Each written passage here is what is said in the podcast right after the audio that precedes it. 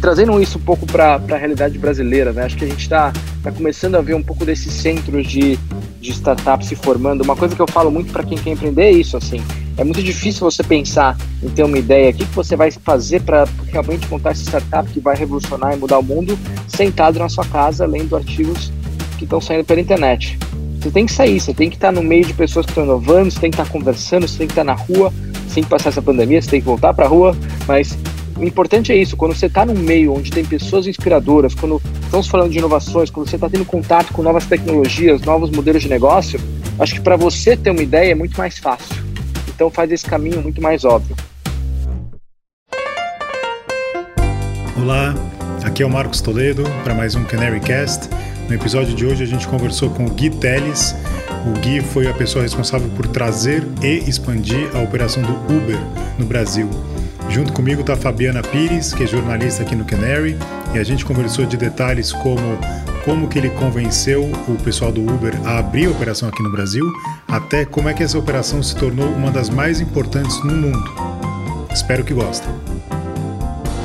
Bom, Gui, obrigado por ter disponibilizado aqui um tempo com a gente. Essa é ótima conversa, a gente adoraria explorar mais tua, tua trajetória. Passando rápido, um breve introdução aqui. O Gui, ele trabalhou em banco, trabalhou em consultoria estratégica, depois ele entrou no peixe urbano em 2010, saiu, foi fazer o seu MBA em Stanford. Depois de Stanford, ele foi a pessoa que lançou a operação do Uber no Brasil. É, ele iniciou isso em 2014 e fez toda a escalada da, da, da empresa como ela é hoje. Foi mais de mil funcionários contratados. A operação se tornou talvez a maior em volume de corridas da Uber no mundo. Os números não são públicos, mas muitos falam em algo entre 5 a 10 é, bilhões de dólares de, de, faturamento. É uma das mais rentáveis da Uber no mundo. Então, realmente, de fato, é um negócio complexo, grande, todo mundo sabe que passou por questões regulatórias, trabalhistas, operacionais, etc.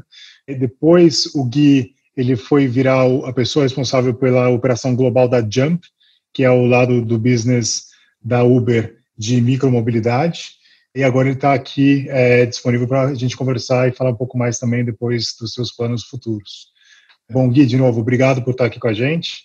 Obrigado, Marcos. E... É um grande prazer poder estar aqui. Eu tenho acompanhado já o podcast, já ouvi algumas das edições. É legal aí estar do outro lado da mesa e contar um pouquinho dessa história. Legal, legal, obrigado. Acho que eu queria começar com a história que não é tão óbvia, né, de como trazer o Uber para o Brasil, né? Até onde eu sei, não era plano deles, você que não só trouxe, mas você que convenceu eles a trazer, né? É, se você puder contar para a gente. Acho que seria seria muito presunçoso da minha parte falar que que a Uber não teria chegado ao Brasil se eu não tivesse tido essa conversa aí com o Travis. Mas talvez eu tenha acelerado um pouco desse processo. Eu estava em 2014, estava terminando um MBA em Stanford e tinha algumas ideias do que fazer depois. E o Travis foi dar uma palestra junto com a Megan Zoba, que era responsável por, por todos os lançamentos aí, as decisões de lançamento da Uber no mundo, em Stanford. E a conversa, assim, era, era uma. O foco deles era recrutamento, eles queriam falar um pouco sobre a empresa. Acho que a empresa já estava engrenando até bem, uh, principalmente na Califórnia, Estados Unidos, tinha começado na Europa, mas ainda tinha poucos planos concretos para a América Latina. Já estava lançando no México e na Colômbia. E aí, nessa conversa, ele falou: olha, a gente pretende continuar essa expansão super agressiva, e daí para a América Latina a gente vai chegar, além de Colômbia, a gente pretende ir para outros países, como Panamá, como Costa Rica, expandir ainda mais o, o México, e é isso. E é claro que eu estou ouvindo aquela explicação e falo, poxa, tem esse país gigante ali no, no sul que você está esquecendo, chama Brasil, acho que a gente tem que conversar.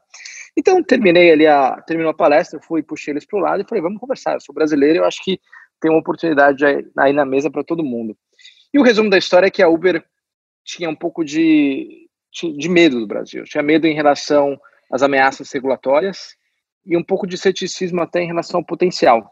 E a história foi essa, a gente conversou, eu preparei uma apresentação, conversei com, com o Travis, com o Ryan Graves, que é outro cofundador, com 14 outras pessoas, e aí depois disso, alguns meses depois, eu me formei, comecei até um pouco antes a trabalhar com eles, e fui para o Brasil para começar as operações. A gente começou primeiro no Rio de Janeiro, mas logo em seguida já lançou São Paulo, e o time cresceu, foi um pouco do que você já falou, mas foi só uh, de mim para mais de mil pessoas quando eu saí quatro anos depois. E, e, mais do que isso, assim, acho que quando a gente começa a ver outras métricas, né? São Paulo hoje é a maior cidade do Uber no mundo. Rio de Janeiro é a terceira maior cidade. O Brasil é o maior país em termos de volume. Então é um modelo que deu muito certo e que impactou a vida de muita gente, né? Acho que é, no começo dessa história eu falava um pouco de Uber, mesmo no Brasil assim tinha muito ceticismo e hoje virou até um verbo aí no vocabulário de todo mundo. Agora uma coisa interessante também é, quando eu conto essa história, muita gente fica impressionada e fala, poxa, é, mas como é que você teve essa visão de ver que o Brasil ia ser um mercado tão grande? E, e a verdade é assim, eu não, eu não, tive essa visão. Não, não é que é uma, uma coisa tão que você olha e fala, não, eu já sabia que o Brasil ia ser o maior mercado. Seria, de novo, muito presunçoso eu falar que eu, que eu já sabia do potencial.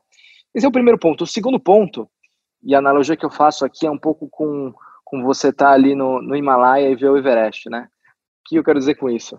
Acho que para alguém que tá, estava longe desse meio, que não, não tinha contato com a Uber, imaginar que esse, que esse potencial ia ser tão grande é mais difícil, porque você está tá vendo ali três, quatro passos na frente.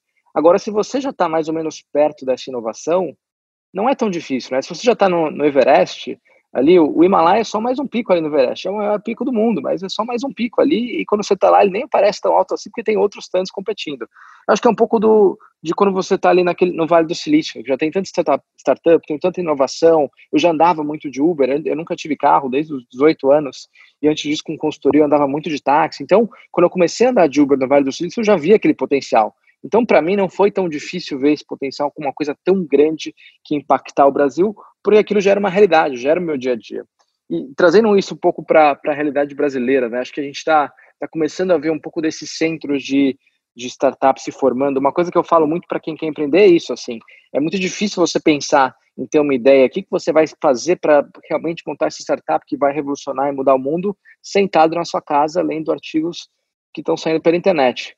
Você tem que sair, você tem que estar no meio de pessoas que estão inovando, você tem que estar conversando, você tem que estar na rua, sem passar essa pandemia, você tem que voltar para a rua, mas o importante é isso, quando você está num meio onde tem pessoas inspiradoras, quando, sabe, estamos falando de inovações, quando você está tendo contato com novas tecnologias, novos modelos de negócio, acho que para você ter uma ideia é muito mais fácil. Então faz esse caminho muito mais, muito mais óbvio. Essa é a primeira coisa. A segunda coisa, que eu também recebo muito como pergunta aí, é mais você não tinha medo, né? Você não tinha medo de dar errado, assim, por quê? Por que lá não ficar ali no Vale do Silício? Eu tinha até algumas ofertas de trabalho na época, um pouco antes disso, de trabalhar em empresas de tecnologia por ali. Por que tomar esse risco de ir para o Brasil montar um negócio tão arriscado, né? E se desse errado? E, e para mim a resposta aqui é, é a importância de definir sucesso. Esses dois anos de MBA, uma coisa que eu tentei pensar bastante foi o que é importante para mim, né? O que, o que é sucesso? E ao longo do tempo, e isso muda, mas uma das conclusões que eu tinha aí em 2014 é que sucesso para mim ia ser fazer uma coisa grande que fizesse a diferença. E, e, participar dessa construção de uma coisa grande. Então, quando você começa a tirar, acho que a gente é normal a gente crescer com essa ideia de que sucesso é quase que um sinônimo de sucesso financeiro. E nesse tempo que eu trabalhei lá, que eu fiquei refletindo, eu percebi que não era muito isso, assim, que eu não ia ser feliz tendo esse grande sucesso financeiro se eu não tivesse um impacto maior, uma coisa mas que eu pudesse realmente conectar. E acho que a Uber tinha isso. Então, o resumo dessa história é: quanto mais você entende que é, é sucesso para você, menos isso parece ser um risco. Para mim, não existia risco, porque se eu fosse para o Brasil montar isso, e mesmo que desse errado, eu ia ter participado de uma coisa muito grande. E esse, esse é um pouco da, da conclusão é de como tomar decisões com risco. Não, ótimo. E essa é uma curiosidade sobre esse começo que você, você comentou, né, e o Brasil ter ficado tão grande. É, teve também uma questão de posicionamento, né? A Uber aqui no Brasil, desde o começo, até onde eu entendo, você posicionou ela em questão de pricing, né? De motoristas, de, de focar no, no, qual tipo de público é, é, que você ia focar, tanto consumidor quanto de motorista. Até onde eu entendo, é um pouco diferente do que era a média nos Estados Unidos. Eu queria saber um pouco como é que foi isso. Foi tentativa e erro? Teve teve aprendizado nessa história? A gente olha e muita gente fala isso, né? Que anda com de Uber aqui nos Estados Unidos mesmo, de Uber X, e fala, poxa, Uber X nos Estados Unidos é um carro super novo, super luxuoso, e quando eu vou no Brasil é um carro mais simples. E por que, que isso é dessa forma? Eu adoraria ter um carro luxuoso. E a minha resposta é: você estaria disposto a pagar por um carro mais luxuoso? E se você está disposto, você pode muito bem andar de Uber Black. Então, o posicionamento, a forma como a gente executou o business na Uber no Brasil foi bem diferente de praticamente todos os lugares do mundo. A gente começou com Uber Black. Então, no primeiro momento, era a decisão, óbvia, vamos começar com Uber Black. É muito mais fácil você ir de uma coisa mais sofisticada para uma menos sofisticada, até em termos de, assim, pegar os early adopters, sabe? Criar uma coisa aspiracional. O Uber Black, até a comunicação que a gente tinha era aquela coisa do motorista particular, com, um, com terno, com gravata. Esse era um pouco da nossa estratégia. Vamos criar um negócio inspiracional e, ao mesmo tempo, a gente vai conhecendo o mercado. Né? Tinha milhões de desafios, Enquanto menos você consegue falar assim, não, uma coisa que eu não quero brincar ainda é isso aqui. Vamos começar com o Uber Black, é um negócio menor, vamos controlar isso, vamos entender um pouco, é, testar as águas para depois a gente fazer um negócio ainda maior. O importante é esse período ser, ser curto, né? não pode ser tão longo assim. A gente está falando aí de quatro meses até a gente começar a lançar o UberX. Mas a gente fez esse lançamento do Uber Black e falou, poxa, é um modelo super aceito. Num primeiro momento, onde o Uber Black era até mais caro que o táxi, a gente já teve um crescimento super forte. E aí a gente começou a estruturar como é que a gente vai lançar o UberX. Pra vocês terem uma ideia, assim, a Uber no mundo inteiro é um negócio muito mais de UberX do Uber Black, né? Uber Black é, é um negócio de nicho de 2, 3, 4% aí das receitas, dependendo de, do lugar que você olha do mundo. Então, uma coisa que para mim era importante também nesse, nesse primeiro momento, e isso vale aí para todos os founders aí, pessoas que estão pensando em relação a isso, é você não ser viesado para o seu grupo, né? Que eu quero dizer com isso? Se eu perguntasse para o meu grupo de amigos, todo mundo ia falar, cara, lança um serviço tão luxuoso quanto, eu estou disposto a pagar mais, eu adoro Uber Black, para que fazer Uber X? Assim, o nosso meio, às vezes, não, muitas vezes, na maioria das vezes, não reflete a realidade, né? Então, a primeira coisa que era importante era eliminar um pouco desse, desse viés. E a segunda é você tomar uma decisão realmente pragmática, foi o que a gente fez no Brasil. O que a gente olhou e falou assim, poxa, como que eu faço para construir uma coisa grande, uma coisa que realmente tenha impacto. Quem são as pessoas que mais vão se beneficiar do Uber no Brasil? Bom, primeiro, os motoristas, né? Acho que o Brasil passava e passa por um momento de alto desemprego aí já há alguns anos. E agora, com, com essa pandemia, talvez a situação provavelmente vai piorar ainda mais. Então, a primeira coisa que a gente queria é como é que a gente pode oferecer mais oportunidades de renda para todas essas pessoas que hoje estão desempregadas. Então, essa é a primeira definição de sucesso. A segunda foi pensar e falar assim, poxa, o que, que é mais legal?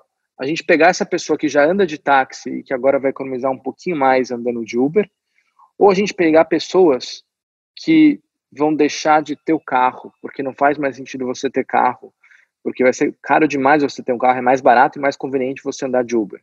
Onde eu tenho mais impacto? E o impacto maior é muito mais quando você pega esse mercado maior que é das pessoas que não faz mais sentido você ter carro, porque, poxa, tem dor de cabeça, é caro ter um carro, estacionamento, seguro, impostos, e é muito mais conveniente e acessível você andar só de Uber. Então a gente falou, tá, então a gente quer fazer o um negócio mais acessível possível, a gente tem que fazer ele realmente ser, uh, ser barato, né? Com isso a gente consegue ter uma demanda muito grande. E foi assim que a gente mirou, a gente falou, olha, o que é importante para as pessoas? Importante para as pessoas ter um carro que tenha quatro portas e que vá do ponto A ao ponto B sem comprometer a segurança. E foi isso que a gente fez. A gente colocou o requerimento mínimo para o carro que você podia imaginar para ter uma viagem confortável. E, e, a gente fez uma parceria muito grande com as locadoras de veículos, para que isso também não fosse uma barreira de entrada. O Brasil tem, só no Brasil você tem isso, onde uma grande parte dos, dos motoristas tem o carro alugado. Então, com isso, você conseguiu pegar aquela massa de pessoas que estavam procurando oportunidade de rendas e falar: olha, se você quiser, você vai aqui na, na Localiza, na Movida, e em 24 horas você faz o curso para ser motorista profissional, você já sai com o carro e sai dirigindo. E com isso você consegue trazer um custo menor para o passageiro. E com isso o mercado fica, fica muito maior. Então, foi um pouco combinando esses fatores e pensando nessa estratégia que a gente montou a ideia do Uber. Agora, a, a grande pergunta que você fez é, mas isso foi tentativa e erro? Não é que você decide tudo de uma vez só. Você define essa estratégia, mas aos poucos você vai, ser, vai alternando, né? Você vai mudando. Até a questão da Uber, quanto mais motoristas você tem, mais densidade você gera. E com isso tem o um menor tempo de espera. Isso quer dizer que o motorista não dirige mais tanto tempo vazio. Se ele não está vazio, ele está dirigindo com passageiro, ele gera renda. Com isso você consegue diminuir o preço. Então esse ajuste de preço, principalmente no começo, foi extremamente importante para fortalecer esse product market fit que a gente teve no Brasil. Legal, Gui. Você comentou um pouquinho no começo sobre o medo que a Uber tinha das questões regulatórias aqui no Brasil, né? Mas a Uber é uma empresa que ficou conhecida por entrar em vários países de um jeito um pouquinho polêmico, né? O que, que você organizou para a entrada da Uber aqui? Primeira coisa que eu fiz aqui foi entender o cenário regulatório, né? Então a Uber é conhecida por polêmica, talvez em grande parte porque ela está trazendo mudança. É muito difícil você trazer uma mudança tão grande que impacta tanta gente, deixando todo mundo feliz ao mesmo tempo. Difícil agregar gregos e troianos. Mas você sempre tenta pegar e, e com o seu senso de valor, o que, que é o mais importante aí. No nosso caso, o que a gente queria é trazer essa transformação e fazer o melhor para as cidades. Mas no caso do Brasil, a primeira coisa que eu fiz, e, isso foi extremamente importante, foi falar, poxa, mas a Uber é legal ou é ilegal no Brasil? Eu trabalhei muito próximo a alguns juristas e a gente finalmente contratou o professor Tavares, que é um constitucionalista muito famoso no Brasil, super renomado, que entendeu um pouco do conceito da Uber e que falou, olha, vamos entender e fazer um estudo legal da Uber. Isso foi meu primeiro mês de Uber. E a conclusão desse estudo, depois de dois meses trabalhando a quatro mãos com ele, é que a Uber era legal. O serviço prestado pelos motoristas parceiros da Uber era um serviço regulamentado uh, no nível federal. Tinha aí o Plano Nacional de Mobilidade Urbana que falava de um serviço privado que era exatamente o que era feito pela Uber. Você não tinha detalhes de como ele seria exercido, mas ele era legal. O que faltava e onde tinha espaço é justamente para cada um dos municípios detalhar como que seria esse serviço. Então, ah, é, qual é o seu tipo de motorista, vai ter que pagar uma taxa, ah, como isso vai funcionar, né? Assim como funciona com o táxi. Então, você já tinha uma regulamentação municipal para o transporte individual público, que é o táxi, mas você não tinha para o privado, que é o prestado aí para os motoristas parceiros da Uber. E foi, foi assim que a gente decidiu, falou, olha, então isso é legal, agora o que a gente quer é trazer regulamentações municipais. De novo, você define o que é sucesso e você traça uma estratégia em volta disso. Isso vale não só para questões legais, aí como a estratégia que a gente teve na Uber, mas para tudo, né? Então, nesse caso, a gente falou assim, olha, então nosso sucesso é trazer legitimidade, é que as pessoas entendam primeiro que não só existe uma regulamentação federal e a Uber é legal, mas que elas podem tranquilamente o motorista comprar o carro ou o passageiro andar de Uber. E aí foi um trabalho também de trazer regulamentações municipais, para que tivesse ainda mais segurança para cada um dos municípios. Então, a forma como eu gosto de resumir isso é, como tudo que você faz no mundo de, de startup ou empresas ou decisões da sua vida pessoal, é importante saber onde você vai chegar. É importante você trazer uma, uma estratégia em cima disso, né? No nosso caso, a estratégia era clara. Depois disso, você entende o cenário. Você fala, poxa, quem são os principais players, quem são as pessoas envolvidas, quais são as motivações, quais são os incentivos, e com base nisso, você começa a ter uma estratégia de entrada, passo a passo, não é que você entende tudo de uma vez só. E você vai ajustando elas aos poucos. Então, trazendo um pouco mais o exemplo concreto da Uber para ser um pouco mais tangível. A gente cria uma regulamentação federal. A gente cria, poxa, já tem aí uma regulamentação mais ampla, mas a gente precisa entender como é que fazer uma coisa especificamente criada para serviços como a Uber. E a gente conseguiu essa regulamentação federal aí no final de 2018. Mas em 2014, o que a gente pensou foi, poxa, como é que você cria uma regulamentação no Brasil? Bom, você precisa que os principais ah, reguladores queiram fazer isso, né? Então eles, eles têm que querer fazer isso. Como é que você faz um regulador, um senador, alguém, um vereador da Câmara no nível federal e até o executivo criarem esse interesse? Bom, a coisa tem que ser grande, você tem que ter escala, você tem que ter uma pressão popular que fale, olha, isso aqui é importante, ah, eu quero que isso seja regulamentado. Você tem que mostrar que isso está gerando benefícios até financeiros, né? Então mostrar o, quanto você está gerando de renda, contribuindo ainda para a queda do desemprego, quanto você está gerando aí uh, de impostos, e a Uber foi um dos maiores pagadores de impostos aí nos últimos anos, a gente fez até um artigo sobre isso. Então, quando você começa a entender os incentivos das pessoas, é uma questão de conciliar o que você está fazendo com essa realidade. E aí vem a estratégia de comunicação, de, de fazer isso chegar aí até os principais interlocutores. Foi isso que a gente fez, é muito mais fácil falar do que fazer, mas a, é, é realmente definir essa estratégia e executar em cima dela. PR sempre foi uma questão importante para a Uber. Você teve uma polêmica ali com taxistas em 2015, Justiça de São Paulo, é, autorização para operar ou não. Como que vocês lidaram com essas primeiras questões envolvendo, é, primeiro, pressão da imprensa sobre as mudanças que a Uber estava trazendo e todas as potenciais consequências políticas que poderiam vir a partir disso? A forma que a gente lidava isso, e sempre foi o meu discurso e como eu acreditava para o time, era com transparência é muito mais fácil você lidar com crise, com desafios, quando você não tem nada para esconder. Se você fala, olha, a gente acredita que o que a gente está fazendo tem uma defesa legal, primeiro. A gente acredita que isso está trazendo benefício para os motoristas parceiros, porque tinha um monte de gente que estava desempregada, que não conseguia dar sustento para sua família, que realmente estava vendo nisso uma forma de, de gerar sustento. E para os passageiros também, porque muita gente começou a usar Uber, gente que antes até dirigia, bebia no bar e voltava e caía em incidentes e gerava todos esses problemas, e agora estava andando de Uber. Então, você tinha uma massa muito grande ali que falava, poxa, eu gosto, quero Uber. E daí você tinha um grupo pequeno, muitas vezes defendendo os próprios interesses, que era contra. Então, quando você tem esse cenário, fica muito mais fácil, né? Pelo menos a forma como eu enxergava e comunicava com o meu time. Pessoal, a gente tem um grupo grande ali, a gente acredita no que a gente está fazendo, a gente tem os motoristas que estão felizes, a gente tem os passageiros que estão felizes, a cidade está se tornando um melhor lugar, porque a gente está diminuindo o número de carros na rua, mas você tem uma resistência do, do status quo, daquele grupo que está resistindo. Vocês acham que isso é motivo para parar? E, obviamente, a resposta é não. Isso é motivo para a gente pisar no acelerador e tentar fazer essa mudança ser ainda maior. Então, é, e essa era a comunicação que a gente tinha com o jornalista, né? Quando a gente tinha que comunicar isso para fora, a primeira coisa que a gente quis fazer, e desde o começo, é, é muito difícil você falar de tecnologias disruptivas, porque para muita gente é, é, muito novo, é muita mudança, né? Então, é um processo. Não acho que num primeiro momento, quando você começa a falar sobre isso, você já vai ter esse retorno.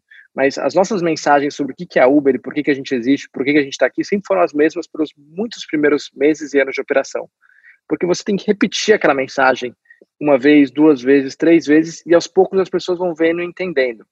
Então, num primeiro momento, vou te dar um exemplo. Muito se falava sobre, quando eu dava entrevista, os jornalistas falavam: Poxa, mas isso não é uma competição desleal com os taxistas, isso não é errado, isso não é ruim para a cidade, não é ruim para o mundo, é, Uber não paga impostos.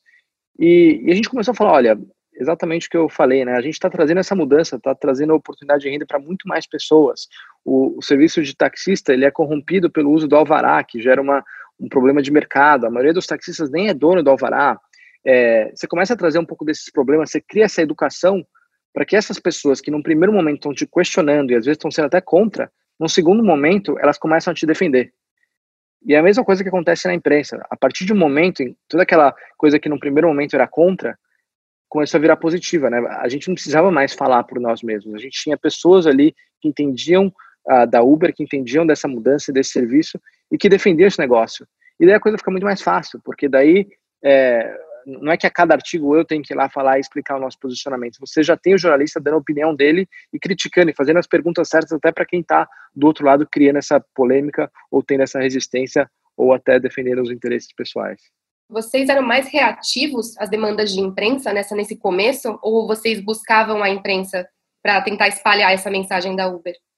A gente sempre foi proativo.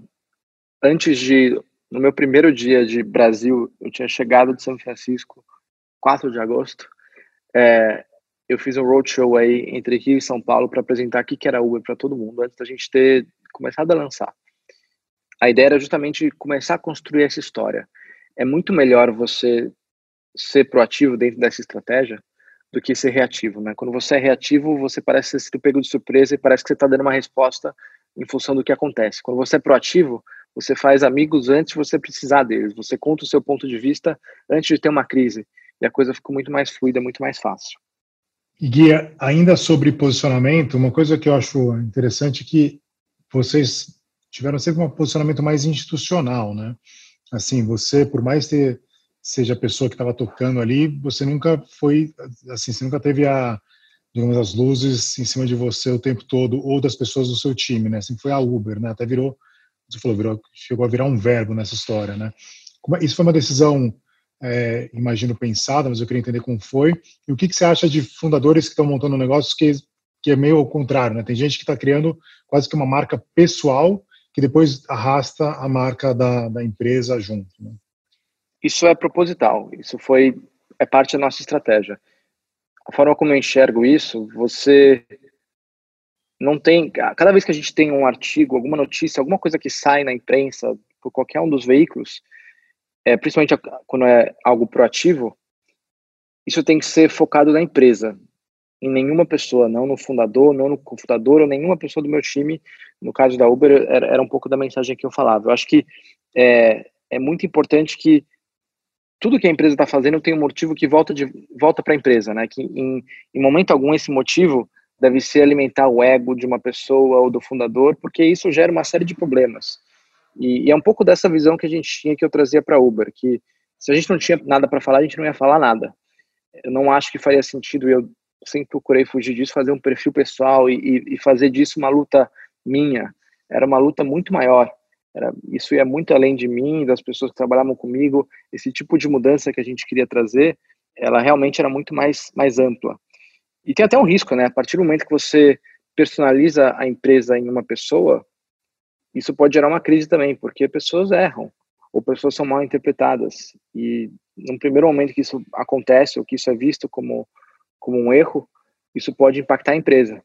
E, e quando a gente pensa num modelo de negócio como o da Uber, que é tão importante reputação e credibilidade, você colocar aí a sua aposta em cima de uma pessoa é, é perigoso demais. Então é um pouco disso que eu acredito e da estratégia que a gente seguia na Uber.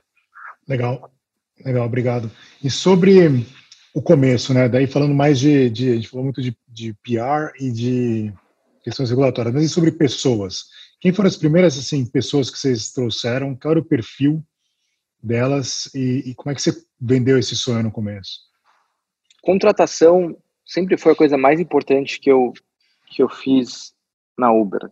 Eu passava nos primeiros tempos aí 60, 70% do meu tempo entrevistando pessoas, entrevistando assim, praticamente no, no, primeiro momento assim, enquanto a gente tinha 100 pessoas, eu entrevistei o time inteiro. Conforme a gente foi crescendo, eu ainda gostava de ser a última entrevista aí, em pelo menos grande parte das posições, as mais seniors com certeza, mas às vezes até nos níveis mais baixos. E, e eu acho isso importante porque é, é através de pessoas que você monta a cultura de uma empresa, né? Então, se você trazer as pessoas erradas, que não tem uma conexão, que não tem uma cultura, que estão ali pelo motivo errado, geralmente isso vai trazer grandes problemas ou no presente ou no futuro. E, e o contrário também é verdade, né? Se você se você traz as pessoas certas, era um pouco disso que a gente queria, assim, pessoas que estavam ali pelo motivo certo, que viam na, na Uber um, uma transformação maior, muito maior que elas, que não estavam ali por motivos financeiros, talvez até pensei assim em aprender, mas não com uma coisa mais importante, você começa a criar uma cultura de, de colaboração, né? Porque ninguém está pensando em si só, está pensando em uma coisa maior.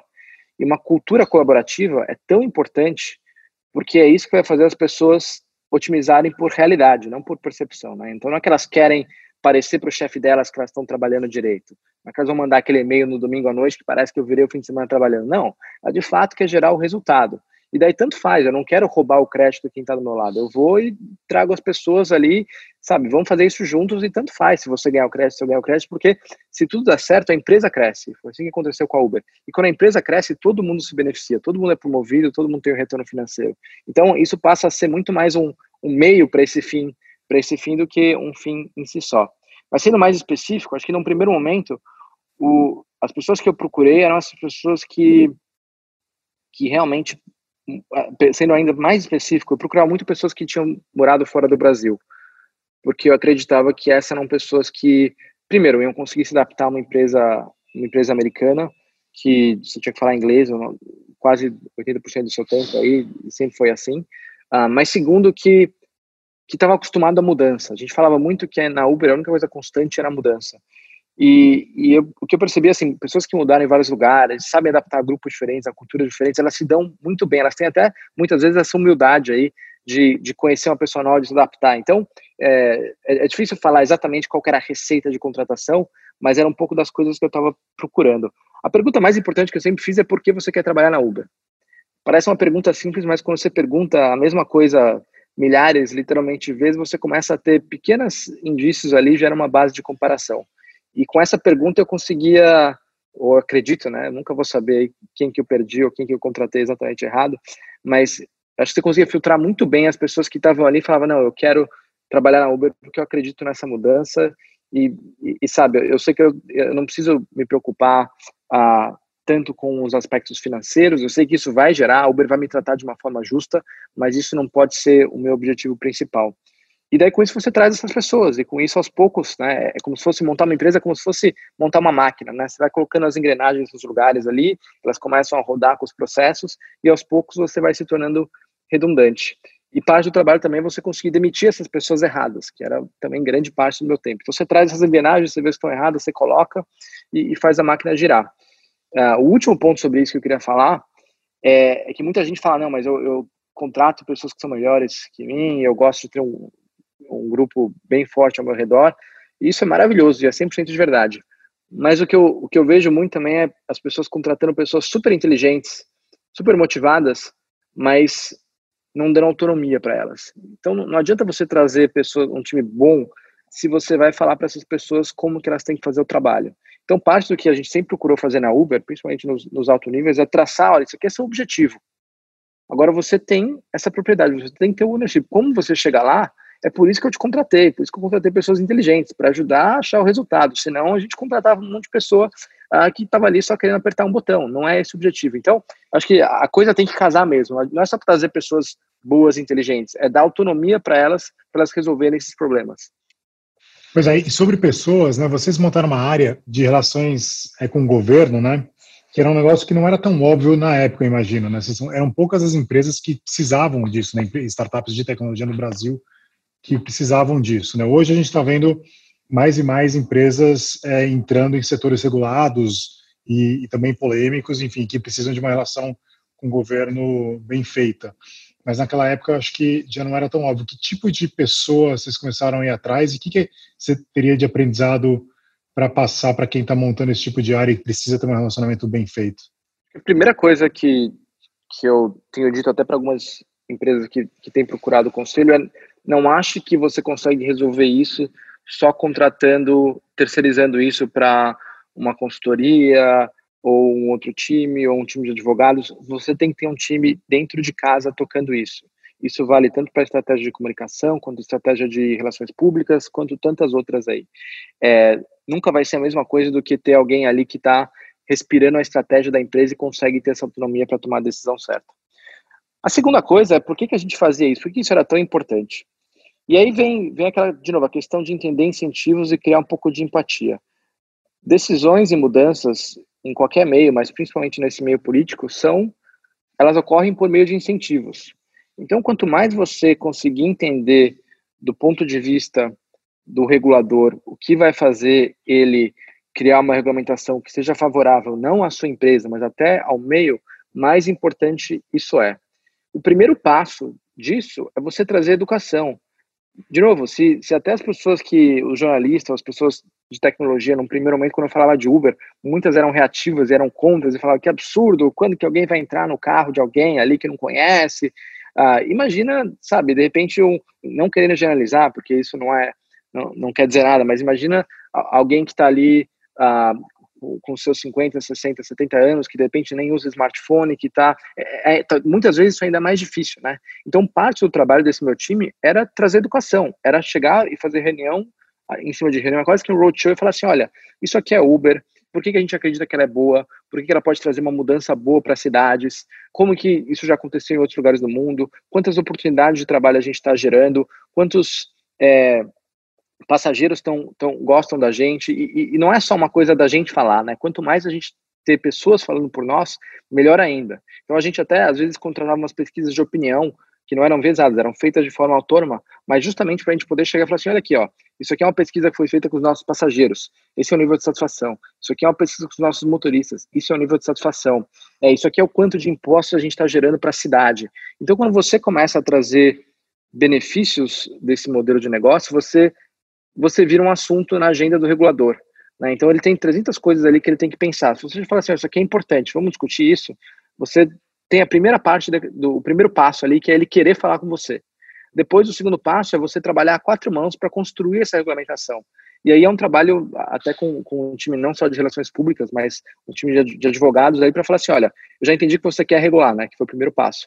Agora isso aqui é como você pode regular. E daí a gente começa a trazer ali regulamentações de outros, modelos de outros lugares do mundo, trazer os, os bros, e daí a, a, quatro mãos, na verdade, a seis mãos entre sociedade, empresas e poder público começam a ser construídas a regula as regulamentações. Então, é, é esse para mim é um, é um pouco do, do, meu conselho que eu passo aí para quem está trabalhando nesse meio. Não é uma coisa fácil quando você pensa na, no tamanho da mudança que você quer fazer, mas quando você começa a quebrar a mudança e pensar para resolver, para conseguir fazer essa mudança gigantesca, qual que é o primeiro passo que eu tenho que dar? Né? Você simplifica. Qual que é a primeira coisa que eu tenho que resolver? Quem é a primeira pessoa que eu tenho que convencer?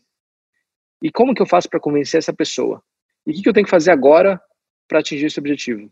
Daí a coisa parece muito mais fácil, muito mais tangível. É, é assim que a gente trabalhou e, e é assim que eu acho que a gente pode fazer alguma dessas mudanças aí que são tão desafiadoras para o Brasil. Falando um pouquinho agora sobre o crescimento da empresa, né? Você consegue dividir com a gente os aprendizados, é, pensando em quem está empreendendo agora, né? É, sobre como a Uber foi dos primeiros 10 funcionários, depois para 100 funcionários, depois para mil funcionários. Eu queria saber o que, que deu errado, o que, que você gostaria de saber na época, mas não sabia, E considerando também que nesses primeiros momentos da Uber ainda havia um questionamento sobre a operação da empresa, né? Deve ter sido muito estressante para a gestão. A primeira coisa que eu, que eu falo muito e que eu acredito bastante, e acho que vale principalmente para quem está montando uma coisa nova, disruptiva, e que geralmente vai gerar polêmica, é que na maior parte das vezes você tomar decisões que são direcionadas por medo, você vai acabar num lugar que não é o lugar que você quer estar. Então, decisões que, que você toma por medo, geralmente elas levam a lugares muito ruins. O que eu quero dizer com isso? Se, num primeiro momento, quando a gente estivesse lançando a Uber, você tivesse toda essa reação dos, dos taxistas e a gente, por medo, reduzisse o nosso trabalho ou fosse um pouco mais para trás, provavelmente a gente não estaria onde a gente está hoje. Com certeza teria tido um, um caminho um pouco diferente. Então, defina sucesso para você, defina o que é importante, onde você quer chegar, por que você quer chegar, tenha isso muito claro. Seja muito paranoico em relação à estratégia, né? Pense em, todos os players envolvidos, pense no cenário A, B, C, D e E, porque muito do medo vai vir quando você for pego de surpresa. Então, quanto mais você ficar pensando em todos os cenários, tudo que pode acontecer e como você pode se preparar para esses cenários, menos surpreendido você vai ser. Depois pense também o que é importante para você, né? Por que, que você está fazendo isso? E, e quando você, no meu caso, por exemplo, quando eu pensava que, poxa, não tem muito como a Uber dar errado, por um lado, porque eu estou dando o meu melhor. E eu falava isso pro meu time, quando você dá o seu melhor, quando você está aprendendo no processo, se isso é importante para você, mesmo que amanhã, sabe, no pior cenário você tenha que fechar a operação, a gente fez o que dava, a gente e com certeza esse primeiro passo ia ser um primeiro passo que talvez não agora, num segundo momento alguém ia continuar o trabalho. Então, quando você começa a colocar algumas coisas com clareza, isso passa a te dar um pouco mais de tranquilidade. E essa tranquilidade ajuda nessa tomada de decisões. Então, é, para mim, é um pouco, são um pouco desses aprendizados aí que, que valem muito mais do que, do que Uber, que ajudou em várias coisas. E, de novo, não subestime a importância de contratar pessoas. É a coisa mais importante que todos eles fazem. Trazer as pessoas certas, colocar a estratégia certa, criar a cultura certa, demitir as pessoas erradas, isso é muito importante. E é tão importante quanto também não trazer pessoas demais. Pior do que não ter ninguém para fazer um trabalho é ter gente demais. Quando você tem gente demais, elas começam a lutar para quem vai ganhar o crédito, quem vai fazer aquilo, e você começa a ter essa cultura de competitividade. E numa cultura de competitividade, numa startup que tem que ser criativa, inovadora, geralmente isso é o começo do fim.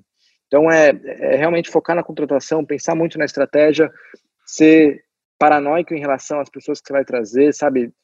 Não é só contratar com entrevista, é depois fazer referência, perguntar para referência outras referências, porque a empresa que está montando são as pessoas que você está trazendo para dentro.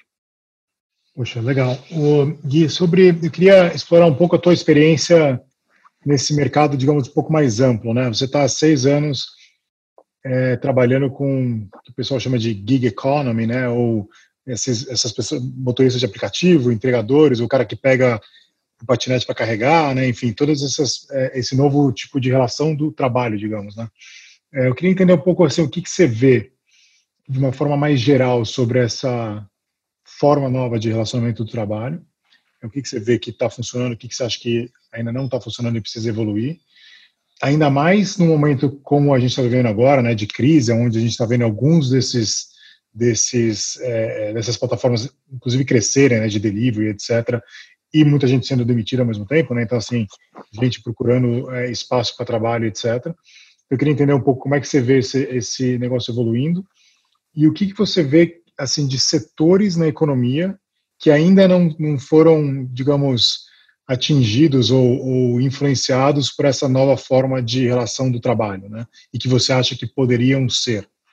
Primeira coisa que é importante trazer alguns fatos sobre como funciona gig economy, principalmente posso falar pela Uber e pelo Brasil, mas 80% dos nossos motoristas parceiros, eles não tinham na Uber como a forma exclusiva deles de renda. Então, muita gente, 80%, tinha um trabalho era contador, ou trabalhava numa empresa, ou trabalhava como instalador de, de TV a cabo, a lista vai é super longa, e usava a Uber como uma forma de complementar a renda.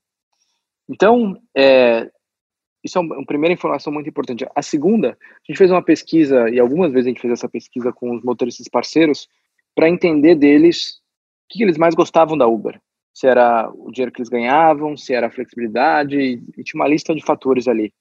E grande parte, a esmagadora maioria, falava que o que eles mais gostam é a flexibilidade. Então, é você poder trabalhar quando você quiser, se você quiser, por quanto tempo você quiser. Se você quiser trabalhar um fim de semana e depois tirar um mês sem trabalhar, você pode. Se você quer trabalhar de madrugada, você pode. À noite, você pode. Você é o seu próprio chefe. E por que, que esses dois pontos são tão importantes? Porque essas duas coisas só funcionam por causa da relação que envolve a forma como a, a relação uh, de trabalho aí é, é, feita entre, nesse caso, Uber e motorista, né? Então, ele só pode usar Uber como outra forma de trabalho porque porque a Uber não é não é um emprego ali com carteira assinada onde ele tem que ter dois empregos que geria uma série de, de complicações.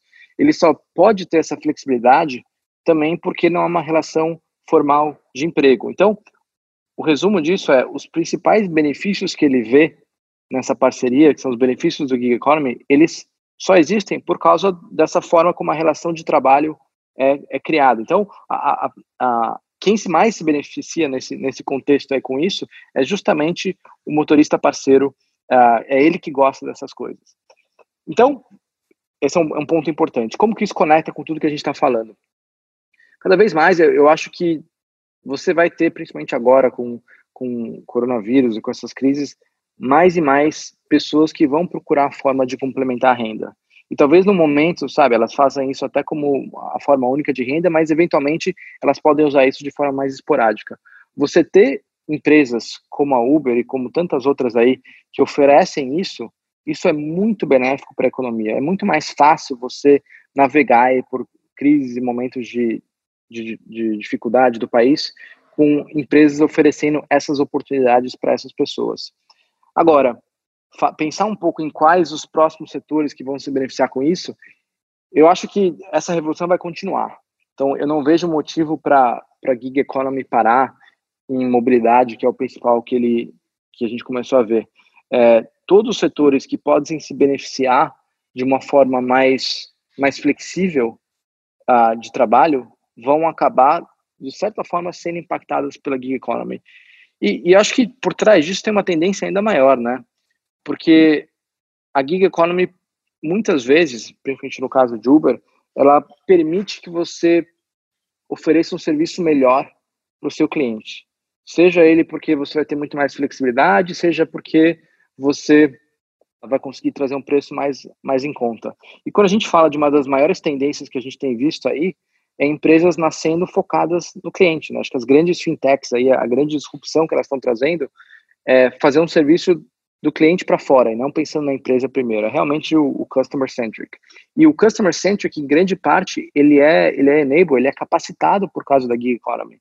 Então acho que essas duas tendências elas caminham juntas aí e, e por isso que a gente ainda vai ver muitos setores ainda sendo impactados por elas.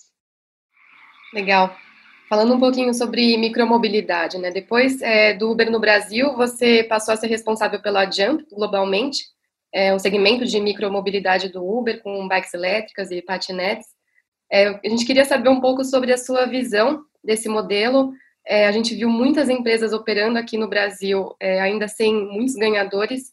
E você tem alguma visão sobre o que funciona, o que, que dá errado, e algo que possa ser extrapolado para outros tipos de negócios? E erros que founders poderiam evitar também? Acho que é legal entender um pouco dessa história de como que aconteceu essa febre da micromobilidade, né? Que parece a febre dos frozen yogurts ou das paletas mexicanas e tantas outras que vieram aí pelo Brasil. É, mas o, o, o, que eu percebi, assim, no caso da Uber, acho que a gente tinha um medo. Isso volta um pouco naquilo que eu falei, que geralmente decisões baseadas em medo não são as melhores decisões. Mas a Uber tinha um medo que, eventualmente, esse negócio de micromobilidade ia acabar canibalizando o ride sharing e que todas as cidades iam começar a ter isso ia ser um negócio gigantesco. Então, o nosso approach, principalmente no começo, foi como que a gente pode leapfrog, como que a gente pode ir para frente desse, desse movimento e por isso a aquisição da Jump, é, para a gente ganhar alguns meses, porque a gente sentia que a gente estava indo para trás. E depois disso, o segundo momento, existia uma pressão muito grande, e essa pressão, pressão acontecia em todo o mercado de micromobilidade, para ter uma expansão rápida. Vamos dominar o mundo amanhã. E eu acho que grande parte disso é que se você pegar quem são as pessoas que estavam por trás desses grandes players de micromobilidade, todos eles vieram da Uber. Então, os fundadores e cofundadores dessas grandes empresas aí passaram pela Uber.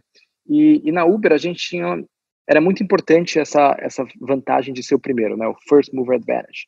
Então quando você entrava numa numa cidade, uh, se você entrava e já tinha um outro player, era muito mais difícil você conquistar mercado, você conseguir depois recuperar, era difícil você trazer os motoristas, porque você precisava de densidade e você só conseguia isso com facilidade se você era o primeiro player. Então, o resumo aí é, no caso de, de ride sharing, que é o modelo da Uber, Uber X, Uber Black, velocidade era importante. No caso de micromobilidade, velocidade não era tão importante.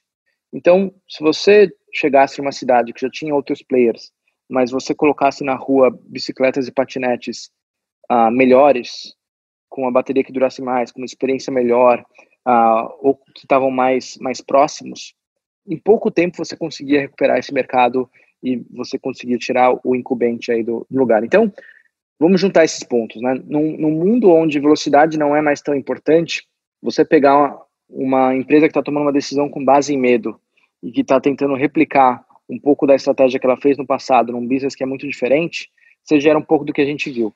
E o que a gente viu aí nos últimos, principalmente no último ano, é as empresas correndo para lançar em todos os lugares do mundo e depois fechando as operações, porque fizeram isso de uma forma muito, muito grande, muito rápida. Então, a, o grande aprendizado aí, que não é nada novo, é que você tem que nail before you scale. Você primeiro precisa entender os seus unit economics, você precisa entender e ter certeza como as coisas funcionam, como você vai ganhar dinheiro com esse negócio, né, e achar um pouco desse equilíbrio, e depois você começa a expandir. De novo, isso não é sempre a regra, tem vezes que você realmente tem que expandir para depois gerar essa massa crítica mas muitas vezes não tem sentido, você não tem esse first mover advantage, você não tem a vantagem de ser primeiro. Se você não tem vantagem de ser primeiro, acha esse equilíbrio onde você primeiro está fazendo o negócio funcionar, trazendo uma scooter que tem uma bateria melhor, uma bicicleta que não quebra tanto, e depois que você pegou um hardware melhor, uma operação mais redonda, depois você começa a escalar, porque daí é muito mais barato, né? Porque daí você consegue, inclusive, sustentar esse crescimento. Você crescer quando você está queimando dinheiro a cada viagem, porque a coisa não está sendo rentável, fica muito caro, e daí uma hora você não consegue mais crescer e você tem que encurtar, que é um pouco do que aconteceu.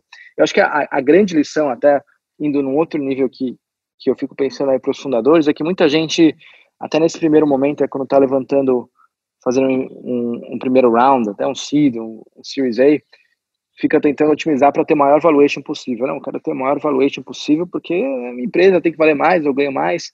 Isso é um pouco perigoso, né? Porque valuation, na verdade, é quase que uma proxy para uma promessa que você está fazendo para os investidores. E se você faz uma promessa muito grande, isso quer dizer que você vai ter que entregar essa promessa grande, porque não tem nada pior do que quando você for ter o seu Series B, você não tem entregado essa promessa. Agora, muitas vezes entregar essa promessa quer dizer crescer. Então, você colocou um valuation grande, você vai ter uma pressão para crescer muito rápido. E muitas vezes não é o momento de crescer muito rápido. De novo, se você está ali queimando dinheiro por viagem, como todas as empresas estavam fazendo em micromobilidade, você ter essa estratégia global, na verdade, era o caminho, era o começo do fim, né? Era como você ter uma estratégia onde depois você ia ter que reduzir aí o tamanho da sua operação. E acho que é um pouco do que a gente está vendo agora, né? A, a, tiveram uma, notícia muito recente, de hoje cedo, sobre a, a Jump e a Lime fazer essa, essa fusão. E, e os números que estão saindo aí da Lime é um valuation é, que é uma fração do último round dela. E daí se a gente para e pensa o que poderia ter sido diferente, imagina que, que em vez disso ela tivesse primeiro se preocupado em, poxa, vamos melhorar nossa, o nosso hardware, vamos melhorar a nossa supply chain, vamos melhorar nossa operação e vamos gastar menos dinheiro e quando a gente estiver pronto a gente pode expandir de forma muito mais sustentável. É, provavelmente teria sido mais fácil aí e acho que até os economics para os próprios founders teria sido melhor. Ainda sobre micromobilidade, só, e, e, na verdade, ride hailing e todo, todo modelo aí que você já viveu tanto tempo, o que, que você acha que é o. Super curiosidade, certamente é um bruto de um chute também, mas eu queria ouvir a tua visão de, sei lá, 10 anos para frente, assim, com carro autônomo, micromobilidade, integração de transporte público com, com essas empresas. O que, que você acha que vai acontecer? Eu acho que as coisas vão ser em estágios, né? Então, primeiro momento as pessoas falavam, poxa, mas por que, que você fala tanto em motorista, motorista, se ao mesmo tempo você está trabalhando com carro autônomo? Essas coisas não são paradoxais, você gosta tanto do modelo, você quer tanto gerar oportunidade de trabalho, mas você está aí fazendo um carro autônomo. E a verdade é que se a gente não fizesse o carro autônomo, outras empresas iam fazer, então não é, não é uma opção. A forma como a gente enxerga cada vez mais é que, num primeiro momento, essas, essas tecnologias elas vão ser muito mais é, a mudança vai ser gradual. Então, mas, mas vai ser gradual mais de uma vez só. Eu, eu já explico o que eu quero dizer com isso. Ah, você, no primeiro momento, quando você tiver o carro autônomo, ele vai começar a fazer viagens, mas para rotas muito específicas. E a mesma coisa com, com, o VTOL, né, que é o carro que voa ali, o Virtual Takeoff and, and Landing Vehicle. Um, ah, num primeiro momento, vão ser só as principais rotas. Então, imagina que numa cidade você tem aí, sei lá, 100 milhões de viagens por dia. Quais são as principais? Ah, a pessoa indo, indo para o aeroporto saindo de um hub. E daí esse trecho vai ser feito por um carro autônomo. Isso deve acontecer nos próximos dois anos. Agora, o segundo momento, que é o segundo step change, a segunda mudança, para as pessoas de fato não terem mais carro e começarem a andar todas as rotas com carro autônomo ou com carro que voa, isso vai demorar muito mais tempo. Isso daí a gente está falando de 10 anos, talvez até mais. Porque esse segundo passo onde você está pegando rotas específicas e sendo muito mais granular, ele é muito mais complicado do que esse primeiro passo. Então é, é um pouco de como eu vejo essa, essa evolução acontecendo, mas eu acho que ela é inevitável, né? Acho que é, a forma como eu pensaria isso é o tempo que a gente passa no carro, no, no passado, aí era um tempo perdido, né? Eu lembro quando eu, as poucas vezes que eu dirigia quando eu tinha 18, 19 anos, era um tempo que eu estava ali me estressando no trânsito com a Uber, eu já estou no banco de trás agora, trabalhando, mandando e-mail, às vezes eu estou lendo, ouvindo um livro.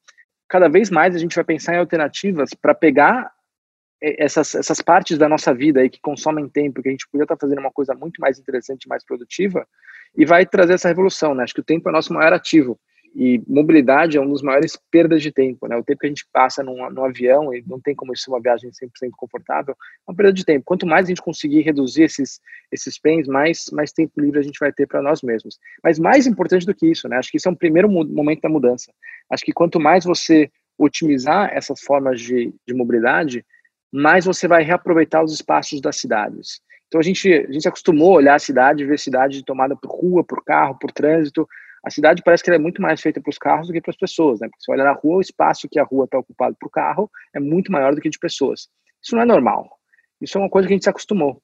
O que seria muito mais normal e muito mais agradável seria você ter, de repente, túneis com alguns poucos carros compartilhados, autônomos, ah, e as pessoas ocupando esse espaço verde, esse espaço da superfície. Então, é, eu acho que cada vez mais esse é o caminho que a gente vai, vai caminhar e mais do que essa reapropriação do tempo das pessoas, o que a gente vai trazer também é uma mudança física de cidades existem. E acho que as cidades vão finalmente se tornar um lugar um pouco mais mais verde, um pouco mais ocupado aí por pessoas e muito menos com muito menos carros na rua. Que acho que é um pouco do que a gente está vendo aí, um, um trailer do que a gente está vendo com essa pandemia. É, certamente, acho que essa, essa crise de agora está fazendo as pessoas repensarem esse uso do tempo delas, né? E como fazer mais com, com o tempo que não está sendo gasto com, com, mobilidade, né? Interessante. E Gui, assim, por fim, eu queria ouvir um pouco a sua visão, né, olhando um pouco mais de Brasil, né? Você, enfim, por brasileiro, estudou fora, veio para cá, montou um negócio é, de uma empresa americana num, num, num, mercado brasileiro e ficou super relevante. E entendo que agora você está pensando mais sobre o Brasil, empreendedorismo e até sobre. Eu, seria legal se você também pudesse emendar a sua decisão de sair né, do grupo da Uber e, e fazer outra coisa? Eu acho que o Brasil está com muita oportunidade. Eu tenho conversado com muitos amigos que empreenderam, estão pensando em empreender, e mesmo nesses momentos de crise que a gente está passando agora com, com toda a pandemia do coronavírus, as oportunidades continuam, principalmente para essas pessoas que têm ambição e que têm a vontade de fazer essa mudança. E, e acho que depois de participar um pouco dessa mudança na Uber, uma das coisas que eu mais gostei foi fazer essa mudança no Brasil. Eu gosto muito do Brasil e, e, é muito legal você você ver assim as pessoas que você conhece usando o seu serviço serem impactadas, você conversar com os motoristas. Então, juntando um pouco desses fatores todos para mim, eu senti que era o momento de voltar para o Brasil, que é o que eu estou fazendo agora, e tentar explorar um pouco dessa dessa oportunidade de inovação que existe. O que eu penso nessa linha, uma das coisas que que eu converso muito com os meus amigos é que se a gente olhar, assim, grande parte das, das startups brasileiras, elas ainda são, estão sendo fundadas por, por, é, são todos amigos e amigos de amigos, né? Pessoas que, que passaram, às vezes, pela mesma faculdade, pela mesma escola, pelas mesmas empresas. E não me, não me surpreende isso, né? Acho que é um pouco do, do que eu falei, quando você está quando você tá no, no Himalaia é muito mais fácil você imaginar o Everest. Então, se essas pessoas estão ali falando, respirando startup, inovação, é muito mais fácil imaginar que, poxa, olha aqui, ó, tem essa inovação aqui. E a pergunta que eu me faço é como é que a gente pode criar esse espaço, né? Um espaço de inovação que seria o equivalente aí do, do Everest, onde não seja tão difícil para as pessoas enxergarem o Himalaia.